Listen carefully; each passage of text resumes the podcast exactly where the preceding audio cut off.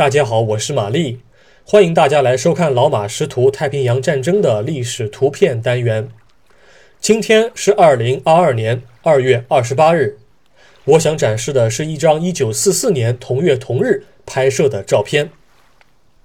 一九四四年二月二十八日，美国陆军上将道格拉斯·麦克阿瑟与海军中将托马斯·金凯德正在轻巡洋舰“凤凰城号”的舰桥上交谈。随着盟军的步步推进，日军在南太平洋的战略空间被逐渐压缩。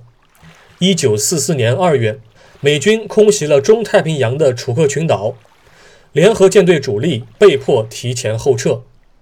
在日本海军撤退至帕劳岛后，日军最重要的前进基地拉包尔就成为了瓮中之鳖。拔掉这颗毒瘤，就能极大的解放新几内亚地区鏖战多年的盟军部队。从而加速北上，逼退日军。二月二十七日，美军小股侦察部队开始在海军群岛东面的洛斯内格罗斯岛登陆，为之后的美军登陆主力搜集情报。只有成功占领了海军群岛，盟军才算是对拉包尔完成了合围。而洛斯内格罗斯岛上的机场正好可以充当盟军航空兵的前进基地。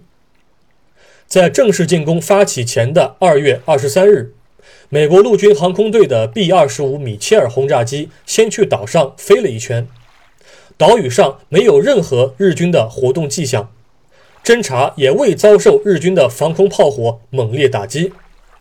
之后，麦克阿瑟决定将原有的进攻计划提前进行，将登陆海军群岛的原定时间四月初改成了二月底，同时。麦克阿瑟意图用较小规模的部队实施登陆，一来不容易被发现，可以达成奇袭的效果；二来也可以节省军队资源，去除掉过于笨重的舰艇，加快进攻速度。轻巡洋舰“凤凰城号”是编队的旗舰，它在二月二十八日炮击了岛屿。地面部队主力美国陆军第一骑兵师将在第二天上岛作战。照片中的麦克阿瑟看起来似乎有一些深沉，但是你很难说他到底是为了拍照故作姿态，还是真的在思考问题。他左手叉着腰，右手摆在剑桥护栏的边缘。金凯德也是如此，他胸前挂着望远镜，但眼神稍有一些空洞。当天天气状况不佳，应该是一个阴天。因为照片背景一片白的情况表明，摄影师是主动加大了曝光。